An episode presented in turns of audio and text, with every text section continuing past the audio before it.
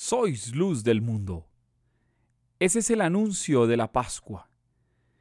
No olvidemos, hermanos y hermanas, que Jesús comenzó este itinerario pascual con una luz, la luz que disipa las tinieblas del error, la luz de Jesucristo que viene a iluminar cada corazón y cada realidad.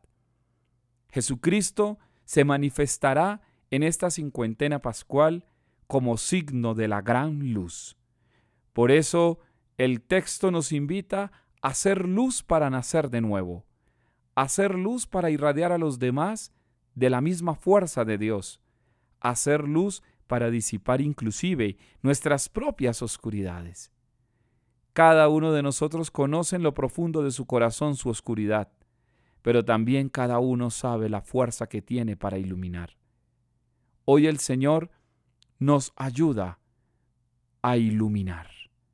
Cada uno entonces propóngase a sí misma, a sí mismo, descubrir esos destellos de luz, para que con la fuerza de la luz resucites, para que resucites con la fuerza de la luz.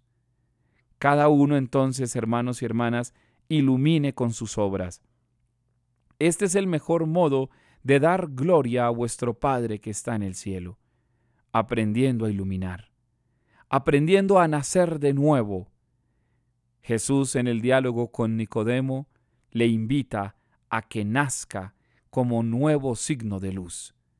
Hoy tú y yo somos el Nicodemo de nuestro tiempo, que ha de aprender a iluminar con la fuerza de Jesús. Te invito a iluminar siempre y en toda ocasión para que nazcas de nuevo como signo de la resurrección.